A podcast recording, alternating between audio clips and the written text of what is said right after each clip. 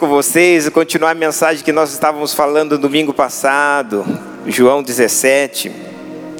Eu não consegui terminá-la e eu quero ainda poder falar algumas coisas que para mim tem tamanha relevância, principalmente pelo fato que dos dias que nós estamos vivendo e dos dias que virão. Todos nós temos a, a esperança, talvez outros tenham a expectativa, mas eu já ensinei, não há nada a ter problema com a expectativa. O problema nosso é que as expectativas são humanas, as esperanças elas são vêm da fé e tudo isso é divino. Muito embora, é, quando nós entendemos a diferença da esperança e da expectativa, a gente começa a entender que isso fará uma diferença em nossas vidas, principalmente no nosso comportamento. E é por isso que eu é, ensino a sempre as pessoas a terem esperança e não expectativa, porque a esperança está correlacionada sempre à fé.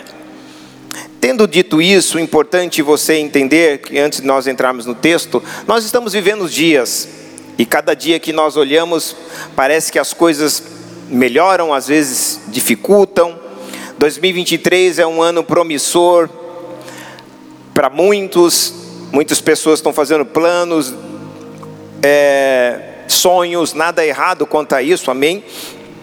Mas nós temos que nos preparar também para aquilo que a gente supostamente não imagine que possa acontecer. É não nos tentar controlar as coisas, amém?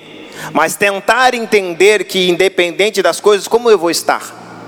Há muitas situações que nos, nos coloca para baixo, nos leva abaixo, porque nós nos deparamos com situações e a gente não consegue caminhar ou avançar, porque essas situações nos pôs abaixo.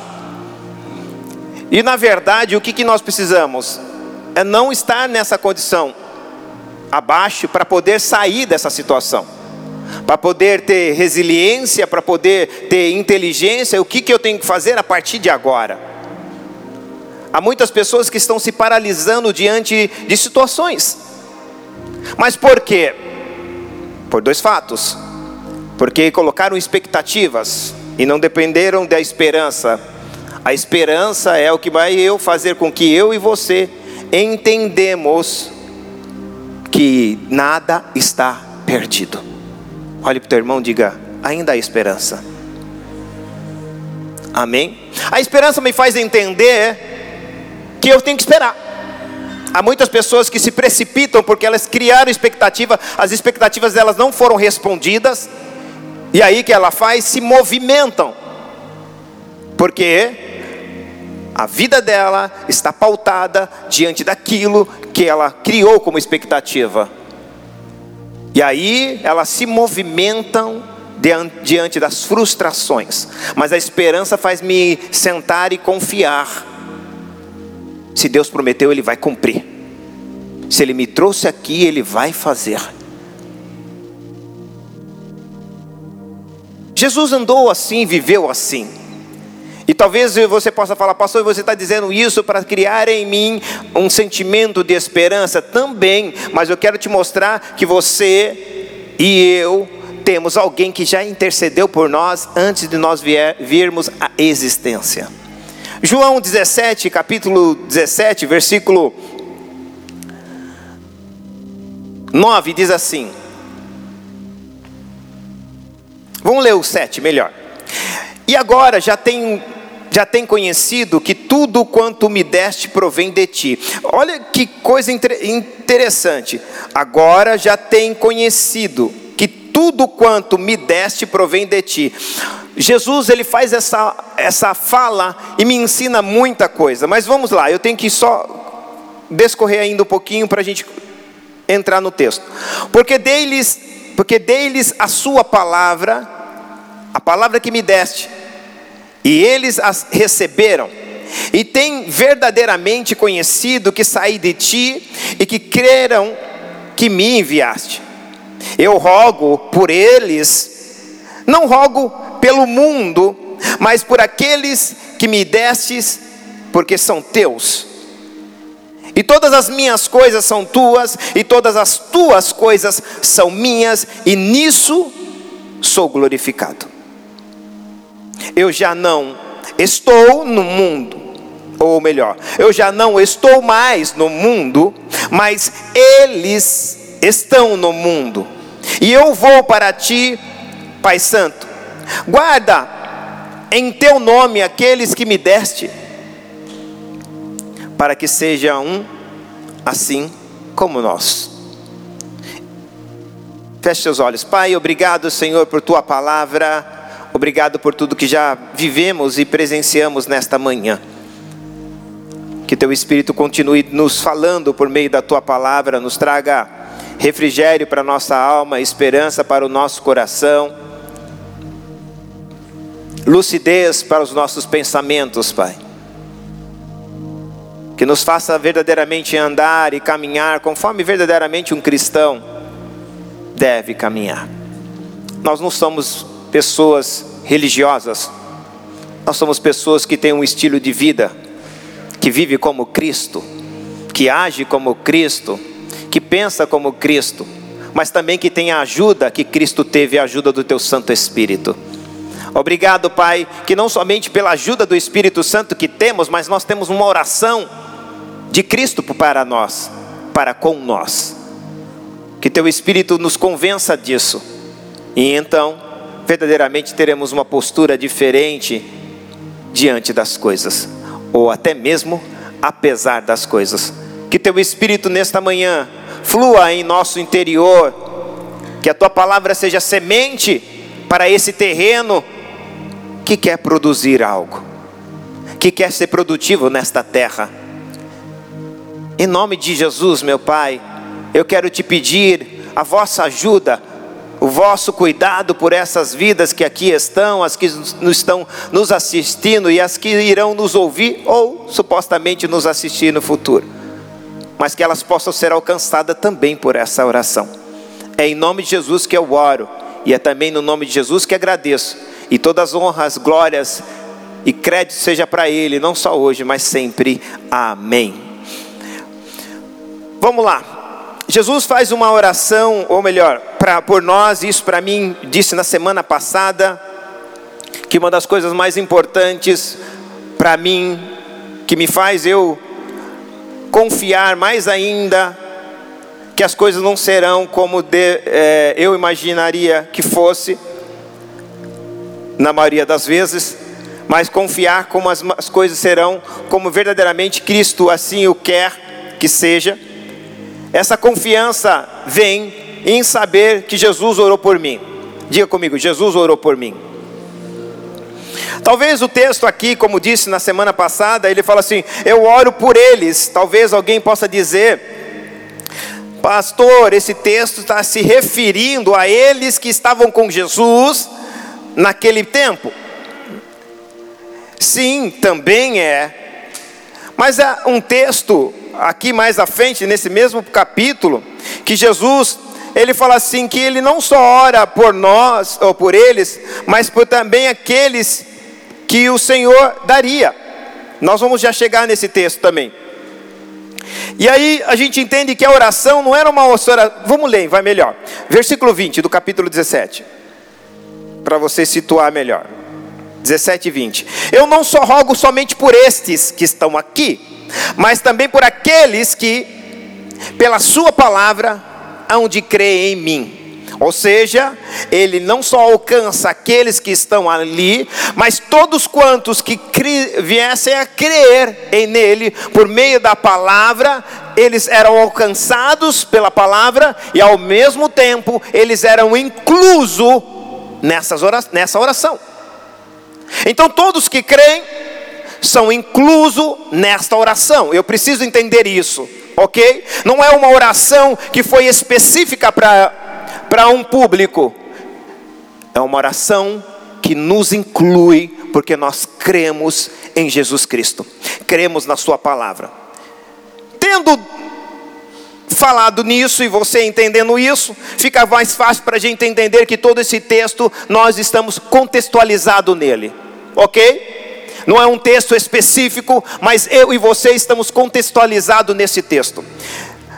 Voltando ao versículo 9, ele vai dizer, versículo 7, melhor dizendo, ele diz: Agora já tenho conhecido que tudo quanto deste provém de ti. Primeira coisa que eu preciso entender, como cristão, que a partir do momento que eu passo a viver como Cristo, todas as coisas que eu tenho, eu tenho que entender que provém dele.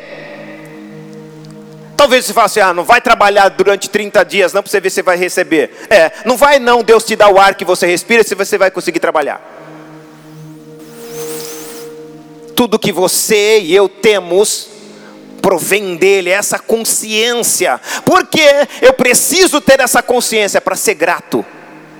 Uma das coisas mais difíceis que nos faz mais nos distanciar de Deus, nos rebelar a Deus, nos afastar a Deus ou não priorizar a Deus é a falta de gratidão. Quando nós somos gratos, nós priorizamos daquilo que, nos, que nós somos gratos. O que fez o homem, o que fez o homem a cada dia, ou o que faz o homem, ou o que tem feito o homem a se afastar de Deus, é a falta de gratidão, de saber que tudo que ele tem provém de Deus. No versículo 8 ele diz: Porque deles a tua palavra, ou melhor, deles a palavra que me deste, Jesus não vai te dar nada do que ele não recebeu. Outra coisa que eu amo nisso. A mesma palavra que funcionou comigo, estou dando para eles, vai funcionar com eles se eles querem. Olha, alguém entendeu? Vou repetir. A mesma palavra que o Senhor me deste, eu dei a eles. Funcionou ou não com Jesus? Então vai funcionar com você. Vou repetir. Funcionou ou não com Jesus? Vai funcionar com você. O que eu preciso, eu e você, é ter fé. O que, porque funcionou com Jesus não está funcionando comigo? Porque eu e você precisamos colocar fé. Acreditar vai funcionar. Ele disse, não é o pastor lá, o pastor já está replicando ou reafirmando aquilo que Jesus já nos ensinou aquilo que Jesus já nos falou. Então, se eu e você recebemos a mesma palavra de Jesus, Olha só, e porque deles a tua palavra que me deste, a eles as receberam, no caso os discípulos, e tem verdadeiramente conhecido que saí de ti, e creram em que, em que me enviaste. No versículo 7 eu aprendo uma coisa, eu tenho que fazer uso de tua palavra. Jesus, quando venceu o Satanás, que no deserto estava o tentando, ele usou o que? O poder? A palavra. Às vezes nós queremos muito poder, e nada contra isso, amém? Mas às vezes a gente tem um poder maior, que é a palavra de Deus. Há muitos de nós que fazem, não esquecemos de fazer uso, nós fazemos as nossas orações, e nada errado contra isso, mas muitas das vezes é necessário orar a palavra de Deus. Por isso que é importante ter um relacionamento com a palavra, porque às vezes a sua oração deve verdadeiramente ser a oração da palavra de Deus. Como eu fiz aqui, eu poderia fazer uma oração para o Bernardo, uma oração minha, que talvez seria num, num conceito meu, humano, ó, muito mais bonita, mais é, emocionante. Sim, poderia, mas eu prefiro a oração de Deus, que é muito mais poderosa do que a minha. E, eu, e é a palavra de Deus. E quando eu oro a palavra de Deus, Deus tem compromisso com a palavra dele, mas não tem compromisso com a minha oração. Porque minha oração pode ser egoísta, minha oração pode ser tendenciosa, minha oração pode ser maliciosa. Porque minha oração pode ser: quem te viu na prova não te ajudou, quando me vê na bênção vão se arrepender. Deus vai te ajudar nessa oração, irmão? Não.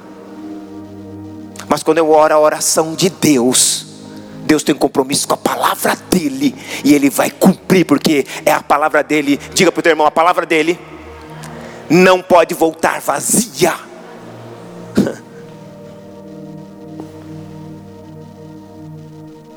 Não estou ensinando nada mais do que a Bíblia. Outra coisa que ele vai nos ensinar, e é tremendo, em versículo 9 ele diz assim: Rogo por eles, não rogo pelo mundo porque aqueles que me deste, mas porque por aqueles que me deste, porque são teus. Olha só, a importância de nós caminharmos com Cristo, temos uma oração específica para nós. Não que Deus não tenha amor pelo mundo, não, Ele tem amor ao ponto que Deus amou o mundo de tal maneira que deu, entregou o seu único filho para que todo aquele que nele crer não pereça, mas tenha vida eterna. Deus tem um amor, sim ou não? Pelo mundo. E qual, qual é a demonstração desse amor pelo mundo? Entregando aquilo que ele tem de mais precioso e único: filho, seu único filho. Então demonstrou que Deus tem amor. Mas aquele que o aceitou tem ainda uma oração a despeito dele. Uma oração, preste atenção, não é uma oração simples, porque a oração era: guarda-os. É uma oração protetora. Olha só, vou ler. 10. E todas as minhas coisas são tuas, e todas as suas coisas são minhas, nisso sou glorificado. E isso eu disse na semana passada. A gente não há nada de querer tudo de Deus, não há nada. Deus não tem problema nenhum, Deus não é homem de dividir tudo que ele tem. Porque tudo aquilo que eu não posso dar, eu não tenho isso, isto me tem. Eu estava ali enquanto o missionário estava falando sobre, Diogo estava falando sobre alegria dos africanos ofertarem. Quem já viu isso? Quem já viu? Levante a mão. Eu, vou, eu prometo na semana que vem trazer um vídeo para vocês verem a alegria deles ofertarem. E eu falei, Senhor, e aqueles que têm, não têm alegria? Ele falou, não, Ailton, eles não, eles não têm. Quem tem é os africanos. Eu falei, mas como? Porque você acha que ter é aquilo que, que representa números? Por que as pessoas ficam tristes quando dá? Porque é aquilo, ela está dando aquilo que não tem. Imagine quando você dá um presente para alguém, você não fica alegre por dar presente a alguém? Primeiro porque você pode comprar.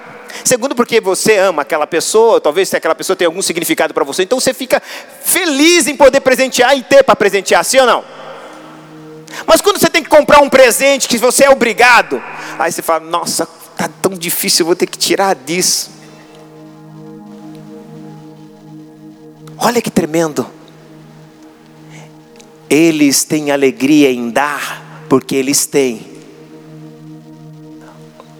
Os suíços, talvez esses não têm alegria em dar, porque o dinheiro tem eles.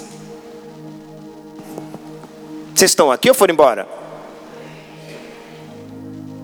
Estão aqui mesmo? Então fala, ai, Aleluia. É uma verdade. O que Deus quer nos libertar é de toda escravidão. O que Jesus veio nos salvar é de uma escravidão das coisas, não só de pessoas. Graças a Deus estamos no século 21. Talvez, há, eh, talvez não, há ainda escravidão que talvez não é visível aos nossos olhos mas não é mais isso natural, cultural, amém? Mas há uma escravidão que talvez seja pior do que a escravidão física, a escravidão emocional das coisas, que não tem lei para isso, não tem lei áurea, mas tem a lei de Deus que te livra de tudo, porque o Filho veio para nos libertar a lei áurea libertou o homem, talvez do físico, mas a lei de Deus, a palavra de Deus, nos liberta das nossas emoções, das coisas que nós nos encontrávamos presos. Amém? Então, olha só, não há nada de problema de você querer as coisas de Deus, o problema é você querer as coisas de Deus sem entregar as suas primeiro. Eu não estou dizendo para você vir aqui dar tudo que você tem para Deus, não é isso, esquece isso. Embora algumas igrejas falem a respeito disso. Mas não é isso que a Bíblia nos ensina.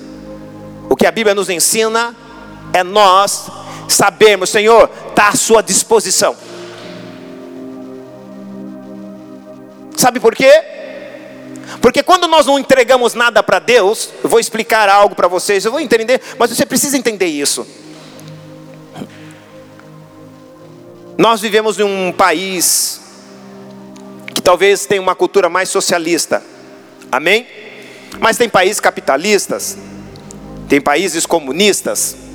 Mas preste atenção, eu e você, por mais que esteja em um desses países, nosso sistema não é mais esse, nosso sistema é reino. Vocês estão debaixo de um reino. E se você olhar debaixo de um reino, tudo que está naquela terra não é da pessoa, é da rainha. Por exemplo, a rainha Elizabeth, tudo que estava lá, a pessoa pode comprar a casa, mas a casa não é dela, porque o terreno é da rainha. Alguma coisa é dela? Não. Mas as pessoas podem usar aquilo que é dela, sim ou não? No sistema de Deus não é diferente. E a maior prova que você está no mundo, por mais que haja essa, esses, métodos, é, é, esses é, sistemas políticos, econômicos, nós estamos num sistema de reino. A maior prova é que quando eu e você fomos embora, alguém assume aquilo que nós temos. Então você não tem, você é mordomo das coisas. O que Jesus está dizendo, eu vou te dar tudo, mas nós, como mordomos, temos que entender: nada é meu, tudo é dele. Mas tudo dele também é tudo meu. Olha como é fácil para entender. Quando nós entendemos que ele é rei. Porque a gente fala assim: Deus é rei. Aí Deus fala: tudo bem. Você sabe o significado de eu ser um rei? É só para eu, você me entender que eu estou sentado em um trono que eu tenho uma coroa na minha cabeça, ou que eu vou cuidar de você, a tudo que é meu é teu, e tudo que é teu vem de mim. Vocês estão aqui ou não? Versículo 11: Eu já não estou, esse versículo para mim é tão tremendo. Olha que ele vai dizer assim: ó, Eu já não estou no, mais no mundo, como Jesus não está no mundo, você está falando esse texto no mundo. Você estava ali no meio dos discípulos, como você está falando? Eu já não estou mais, porque ele podia, daqui um tempo eu não estarei mais no mundo. Som, som. Oi, voltou. O texto é claro, eu já não estou. Ele poderia dizer: Ó, daqui um tempinho eu não vou, não vou mais estar no mundo. Mas, olha só, mas eles estão no mundo. Espera aí, Jesus. Como que você está dizendo para os discípulos, na frente deles, que eles estão no mundo e o Senhor não está no mundo. Isso para mim, talvez seja uma das falas mais poderosas de Deus, de Jesus. Porque uma coisa, diga comigo, estar. Outra coisa é ser. Vamos ver. Vou mostrar para o ser. Versículo 14. Depois a gente volta para o 11. Dê-lhes a tua palavra e o mundo os odiou porque não são, olha só, agora não está, são, não são do mundo, assim como eu não sou do mundo. Olha só, Jesus não estava no mundo e não era do mundo. Os discípulos estavam no mundo, mas não eram do mundo. Consegue entender? Vou, vou explicar já. Jesus não era do mundo, não estava no mundo e não era do mundo. Os discípulos estavam no mundo, mas não eram do mundo. Precisamos explicar isso. Precisamos entender isso. Porque alguma coisa Jesus quer nos ensinar. Vamos lá, voltar no 12, para a gente entender. No 11, melhor. E eu já não estou no mundo, mas eles estão no mundo. Eu vou para ti Olha só que ele não tinha ido ainda, mas ele já estava dizendo que ele não era.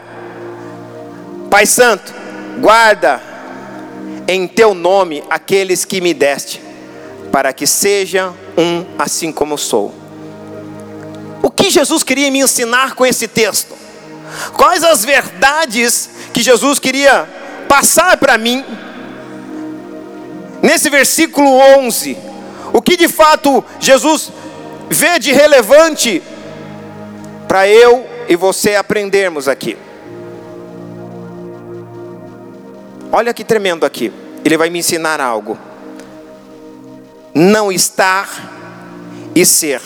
A partir do momento que eu aceito a Jesus, eu não sou mais do mundo. Primeira coisa que você tem que tirar primeiro, antes de eu fazer a aplicação. Ele não está falando da terra. Eu não estou na terra. Ok? Senão ele, Jesus, estava mentindo. Mundo e terra são duas coisas distintas. Eu quero tentar mostrar para você. Você está na terra, mas não precisa estar no mundo. O que, que é o mundo? São os sistemas que são gerados na terra. Quando a Bíblia diz o mundo jaz do maligno, ele não diz a terra é do maligno, o mundo, o sistema do mundo. O que Jesus está dizendo? Eu não estou no sistema. Mas vocês ainda estão porque ainda continua tendo medo disso, ainda continua inseguro com isso, ainda continua sofrendo por causa disso, mas eu sei que vocês não são do mundo, vocês são meus agora. Mas vocês ainda estão no mundo porque vocês sofrem como o mundo sofre pelas coisas: o que comer, o que beber, o que vestir. Vocês ainda têm insegurança porque vocês ainda estão no mundo. E olha o que Jesus vai dizer. E a minha oração para eles, que para esses que estão no mundo é: Senhor, guarda eles, guarda eles, guarda eles, para que eles não se percam. Porque eu já sei que eles são meus, eu já sei que eles são seus, eu sei que eles já são nosso, já não são mais do mundo, mas eles ainda estão no mundo, eles não são só tão no planeta Terra, eles estão ainda vivendo as coisas que o mundo vive, ainda sofrendo pelas coisas que o mundo sofre, ainda querendo as coisas que o mundo quer, ainda priorizando as coisas que o mundo ensina a priorizar. Mas eu sei que eu tem o teu espírito que está aqui, e ele está fazendo uma boa obra neles, e ele vai terminar essa obra. Eles não vão ser um dia como eu, não estarão mais no mundo também. Olha o que ele está nos ensinando. É muito mais do que eu entender que ele está se referindo a alguma coisa da terra.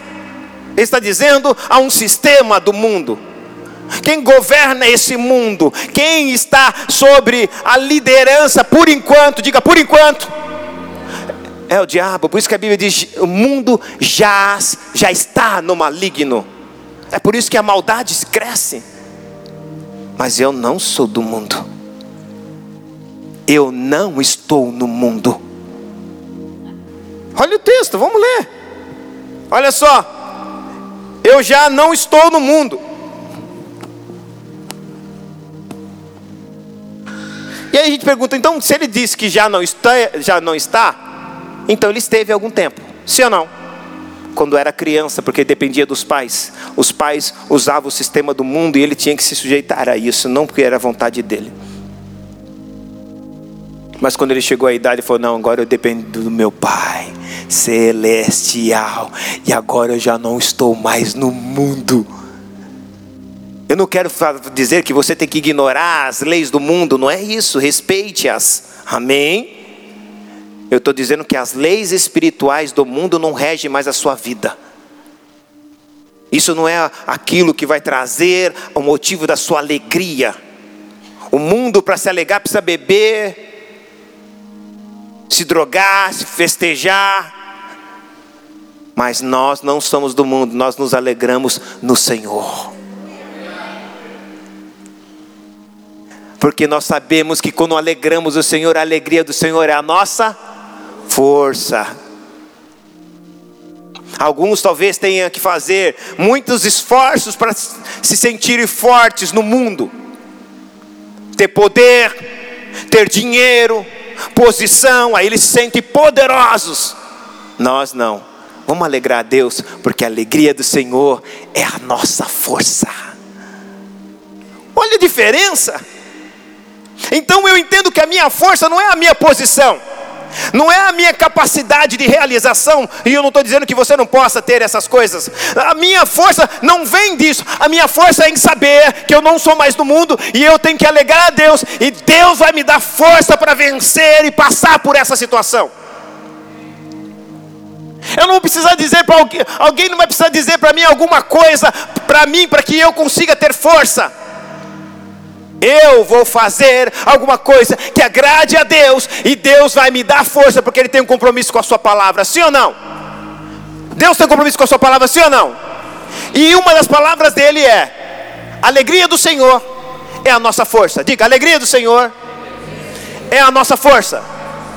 Deus tem um compromisso. Quando você alegrar Ele, pode pedir que Ele vai te dar força para você superar isso, para você ainda passar por isso com inteligência e com força.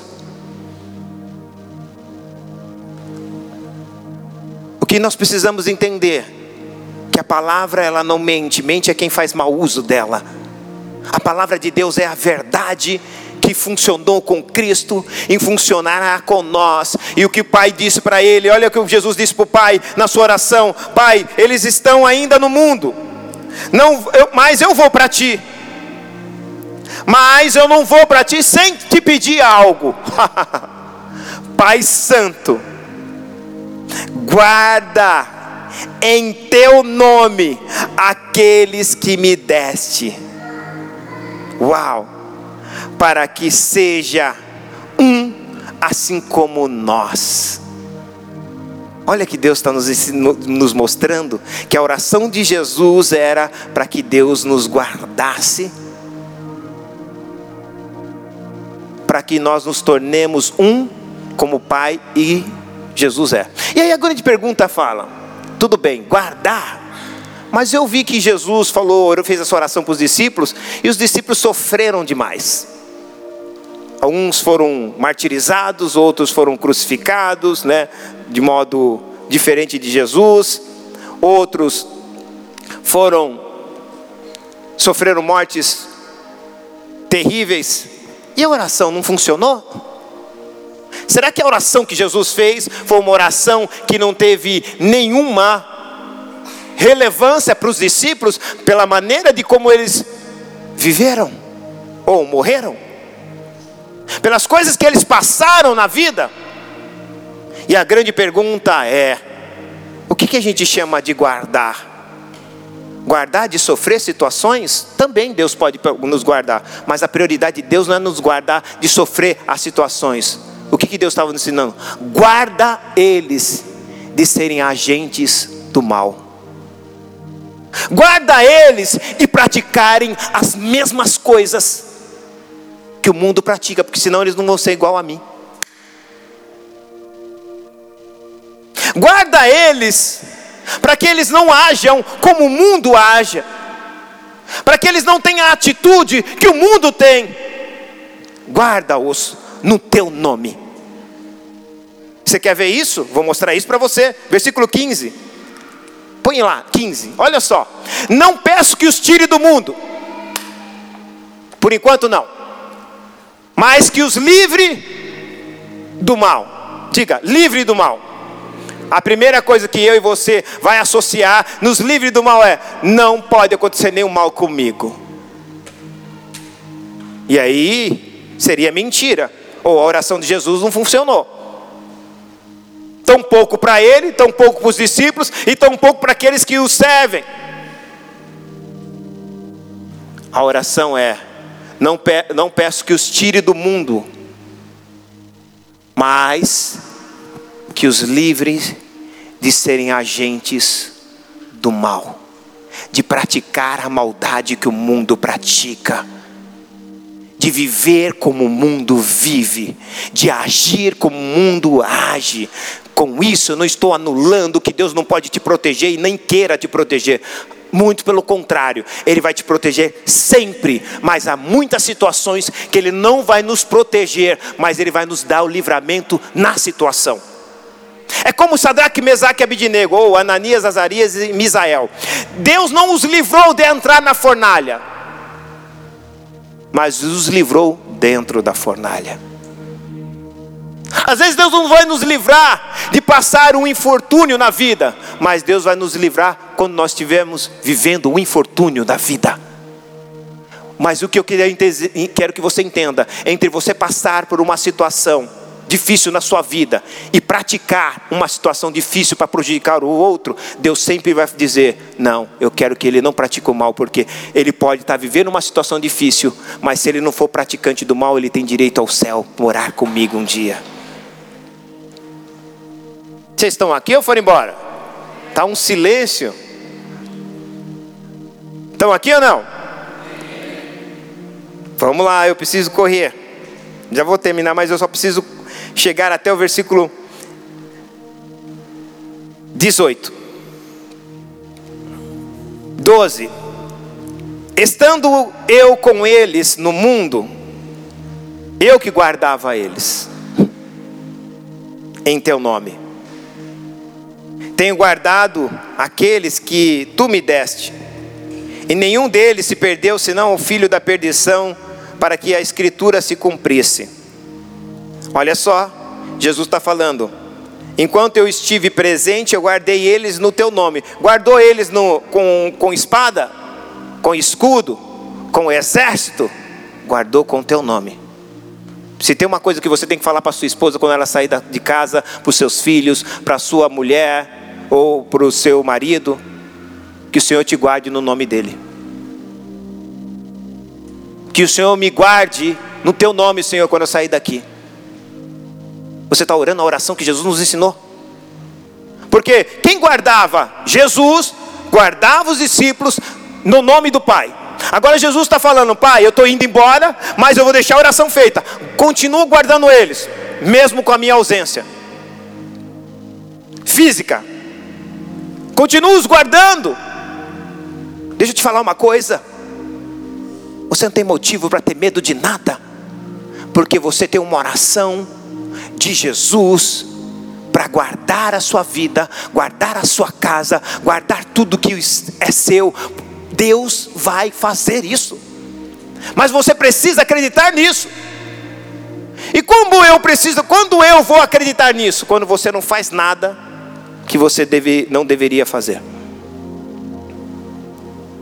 Quando eu quero fazer, presta atenção. Quando você abre as mãos, Deus fecha dele. Mas quando você fecha as suas, Deus abre a dele. Repita comigo: quando eu abro as mãos, Deus fecha a dele. Mas quando eu fecho as minhas mãos, Deus abre a dele. Ou Deus trabalha ou você trabalha. Ou Deus age ou você age. E talvez a nossa ação seja limitada, temporária ineficaz. Mas a de Deus é: pode todas as coisas. Olha só, eu estando no mundo, pedi para que o Senhor guardasse, agora eu peço que o Senhor os guarde no teu nome. Então, quero te ensinar um princípio espiritual para os seus filhos, para sua casa, para sua esposa, para seus amigos, alguém que mora com você, alguém que você ama, alguém que está perto de você, alguém que está distante. Senhor, guarda eles no teu nome. Olha, o nome de Deus tem poder para nos guardar. Versículo 13. Mas agora eu vou para ti e digo isso no mundo para que eles tenham a alegria completa. Por que Jesus estava dizendo aquilo? A tua alegria completa é saber quem te guarda. A tua alegria completa nunca será por aquilo que você tem, nunca será por aquilo que você conquista. Será alegria, mas não completa. A verdadeira, verdadeira alegria completa é saber quem está tá te guardando. E quem te guarda não dorme. Quem te guarda não tosqueneja. A Bíblia diz que o guarda de Israel não dorme nem tosqueneja. Ou seja, ele está todo o tempo acordado, vigilante pela sua vida. Amém? Olha só, 14. Deles a tua palavra e o mundo os odiou deles a tua palavra e o mundo os odiou.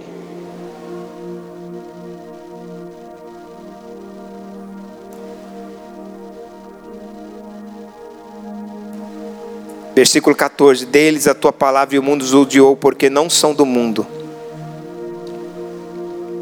assim como eu não sou do mundo. Presta atenção, porque hoje há uma tanta perseguição a cristãos, é as pessoas, é a palavra de Deus que está nesses cristãos porque hoje o mundo está indo para uma linha comunista com o intuito de acabar com o cristianismo. Jesus falou isso há dois mil anos atrás.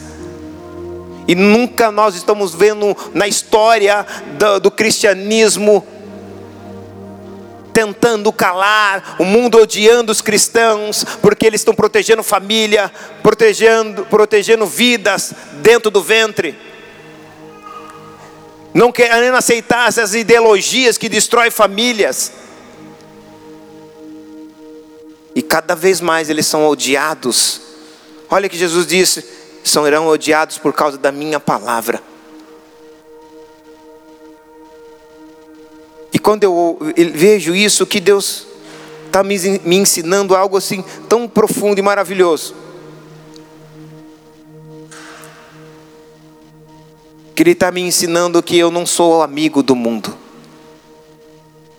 que eu não sou e nem serei amigo do mundo, e que eu preciso me posicionar como cristão. Ou eu vou ser o sal da terra no mundo, ou vou ser o docinho do mundo. Deus nos chamou para ser o docinho do mundo. Deus nos chamou para ser o sal da terra para mudar, porque a intenção é: o homem entende que unidade é uniformidade, negativo. Você pode ser diferente de mim, mas nós somos unidos. Nunca unidade foi uniformidade. Então eu quero que todo mundo seja igual, todo mundo pense igual, todo mundo. Não. E é isso que o sistema do mundo quer nos levar mas nós estamos dentro dessa oração, guardados no Senhor. 16 diz, 15, eu li 16, 15 e 16: Não peço que os tire do mundo, mas que os livre de serem agentes do mal. Olha só, de serem agentes do mal. Não são do mundo como eu não sou. Santifique-os na tua verdade. A tua palavra é a verdade. Só uma maneira de nós nos santificarmos em Deus, por meio da tua palavra. A palavra de Deus é que nos santifica. Sabe o que é santificar? Não é levar uma pessoa à perfeição. Santificar é tirar uma pessoa de uma região e colocá-la em outra. É um distanciamento de um, de uma, de um estilo de vida para viver uma vida com aquele que é santo. E à medida que a gente vai vivendo com aquele que é santo, nós vamos nos tornando cada dia mais santo. Mas se a gente vive fletando com o mundo, a gente vive, com todo respeito, existe algum irmão Raimundo aqui? Que chama Raimundo? Não. Ah, não. Se não tivesse, não tem problema. Não é, é só para ver se é uma, uma para eu parafrasear. A gente passa a ser o crente Raimundo um pé na igreja e o outro no mundo. Não que os Raimundos sejam assim. Mas o que eu quero que você entenda: não tem como fletar com o mundo e fletar com Deus. Ou você segue o mundo, ou segue Deus. Porque quando a nossa vida, ela está vivendo uma vida paralela, ou melhor, é, com os dois a gente verdadeiramente não decidiu. Porque a gente quer ser sal e ao mesmo tempo doce. E na mesma fonte não pode jorrar água doce e salgada. Ou eu escolho que a minha fonte vem de Deus, ou eu escolho que a minha fonte vem do mundo. É uma decisão, Deus não está colocando e nem ninguém na parede fala, decide aí. Aliás, o que você e eu estamos fazendo com a vida é decidido para onde nós vamos passar a nossa, a nossa eternidade. A vida, em resumo, é o tempo onde nós estamos decidindo aonde nós vamos passar a eternidade. Por isso que a Bíblia diz: enquanto a vida, há esperança. Porque seria muito desculpa, desculpa usar a expressão, mas seria muito tolo da parte de Deus achar que houvesse esperança depois da morte. Filho, eu, eu fosse Deus, falar, filho, Jesus não vai para a terra não. Não precisa você ir, ser crucificado. Bom, primeiro ser odiado, rejeitado, sofrer dores no corpo, dores emocionais, sofrer tudo para aquele povo, sendo que depois que eles morrerem, a gente faz uma, uma oração por eles, lá no purgatório, ou paga, e acabou resolver o problema dele.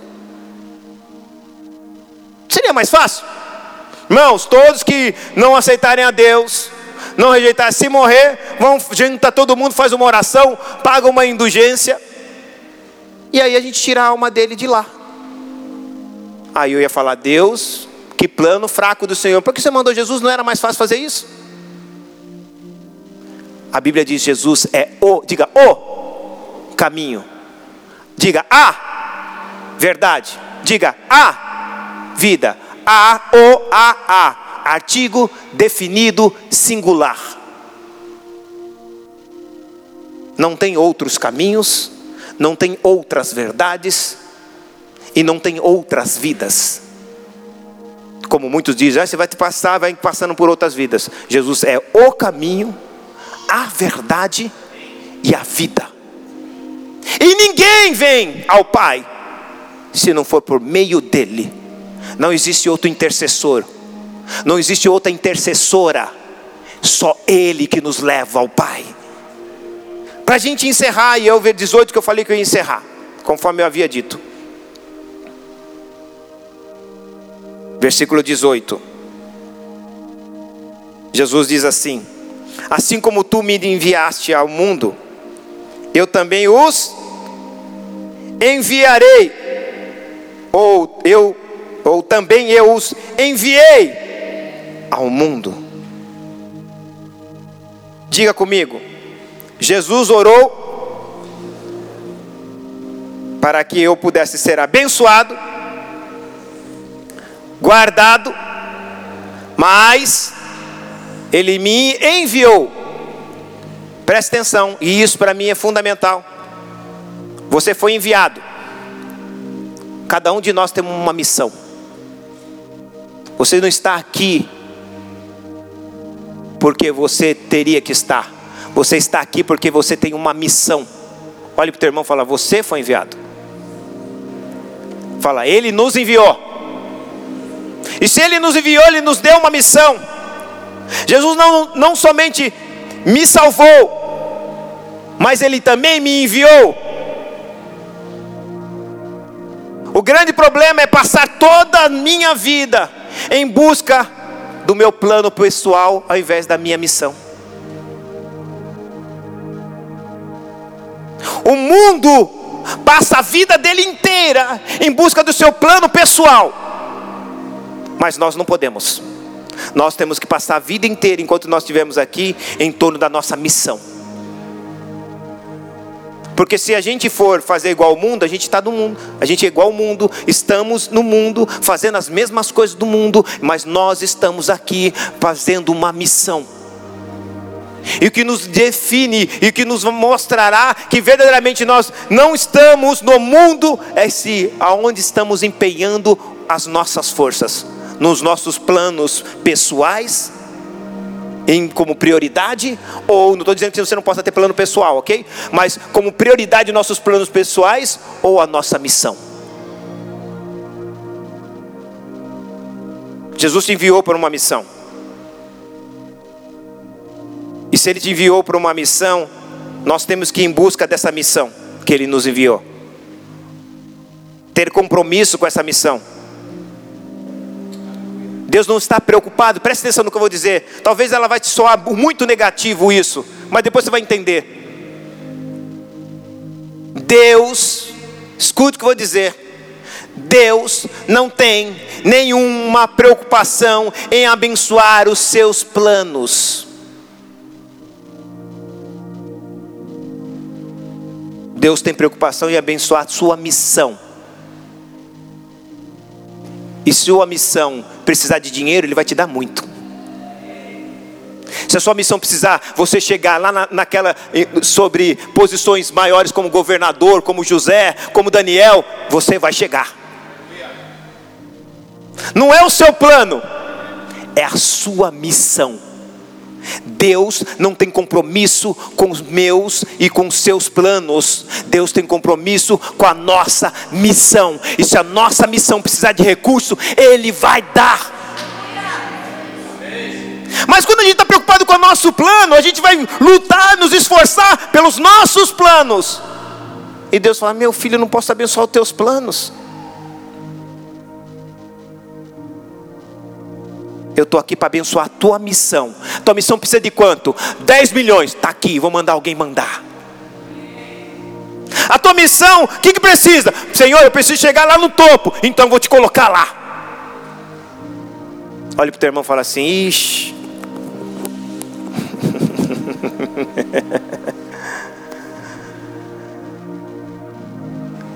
Quando nós entendemos a nossa missão, sempre ó, fala assim: ó, Jesus entendia a missão. Aí ele, olha só, 15 mil pessoas para comer, 5 mil homens, fora as mulheres e as crianças. Qual é a missão dele? Cuidar, pastorear. Quanto, o que, que a gente tem aí? Ah, 200 dinheiro. E não dá para alimentar essas povo não. Aí o pai falou assim: Puxa, vamos abençoar a missão de Jesus? Vamos. Manda aquela criança. Espírito Santo toca naquela criança para levar os cinco pães e dois peixinhos para ele. Mas peraí, são 15 mil pessoas. Fica tranquilo, esses peixes se multiplicam e os pães também. Sua missão nunca vai ficar desprovida. Olhe para o teu irmão e diga assim: aquele que faz a obra de Deus, da maneira de Deus, jamais ficará sem o suprimento de Deus. Quando nós entendemos isso, fica muito mais fácil. Nós estamos lutando pelo nosso plano, quando na verdade Deus está querendo abençoar nossa missão.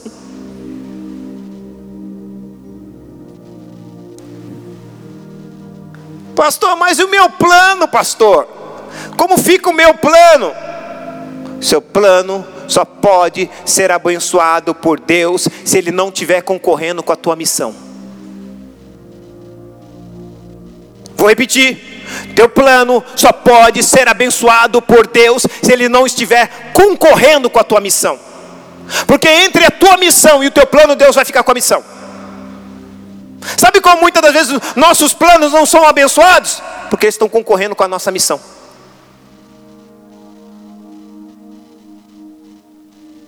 Há muitas pessoas que não estão aqui porque elas estão atrás dos seus planos.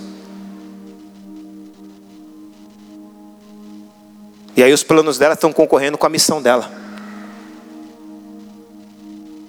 E Espírito Santo, falei que ia dar ruim. Tem alguém aqui ainda não? Já vou terminar. Mas agora, eu quero que você entenda algo para a gente orar agora. Os adoradores os levitas já podem vir para cá. Deus nunca vai abençoar os meus planos se eles estiverem concorrendo com as nossas missões. Deus nunca vai abençoar o meu plano se ele estiver concorrendo com a minha missão. Deus sempre tem e teve compromisso com a missão. O que você acha que Deus vai fazer? Entre escolher a tua missão, tirar, tirar a tua missão, ou convencer que o teu plano você tem que desistir dele, porque ele está concorrendo com a missão dele. O Espírito de Deus vai fazer. Qual era o plano de Jonas? Fugir. O plano de Jonas era descer. A Bíblia diz que ele desce para Tars, desce para o navio, desce para o fundo do navio, e depois ele desce para o fundo do mar, e desce para o fundo do vento e do peixe. Nossos planos às vezes só fazem a gente descer. Mas o plano de Deus é que você suba. Vinde benditos do meu Pai e entre no gozo do Senhor. Ah, você não entendeu? Você não entendeu? Os, a missão de Jesus faz você subir. E às vezes os nossos planos só faz a gente descer.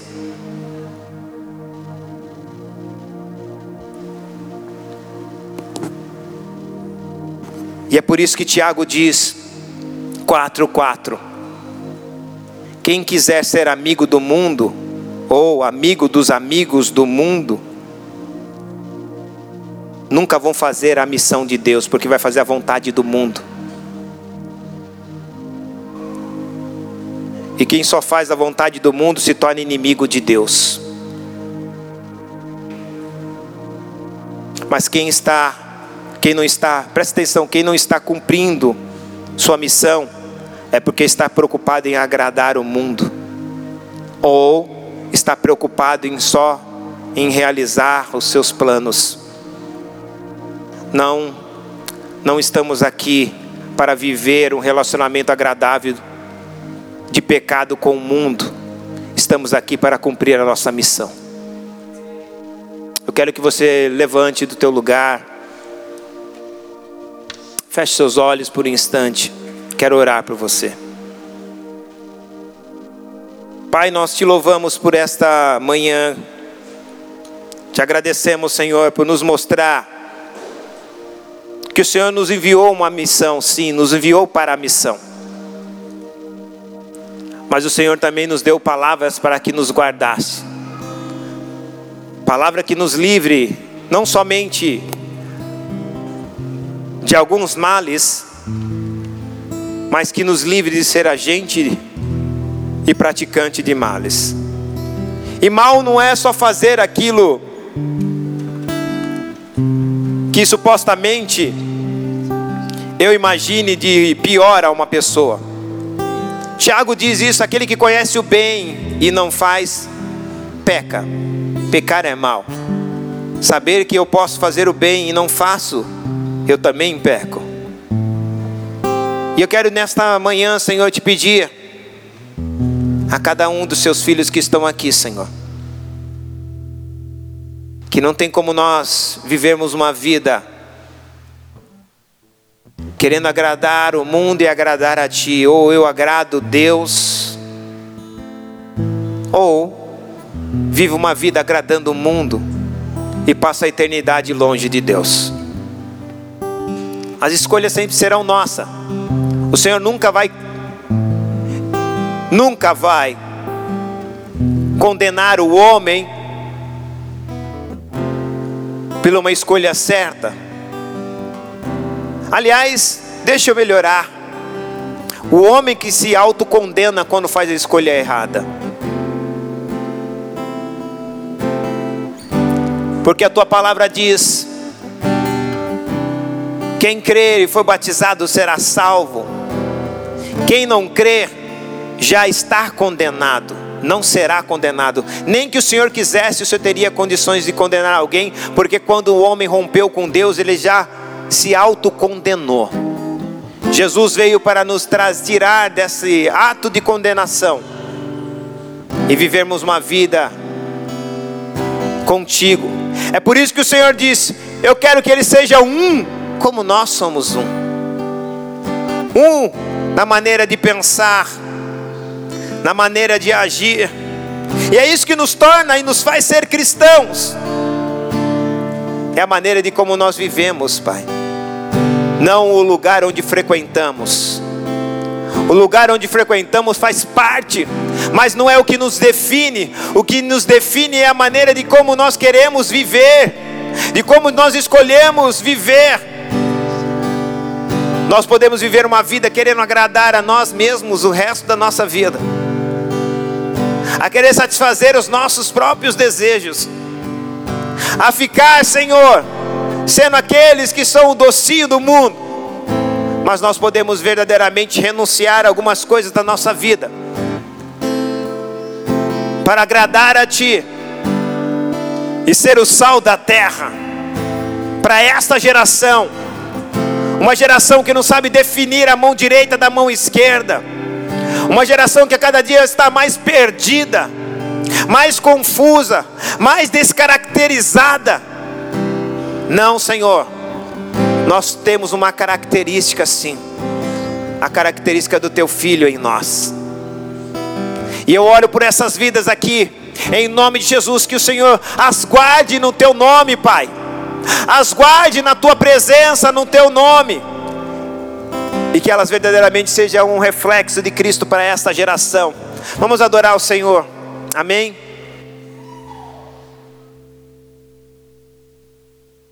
Glória, adore a Ele.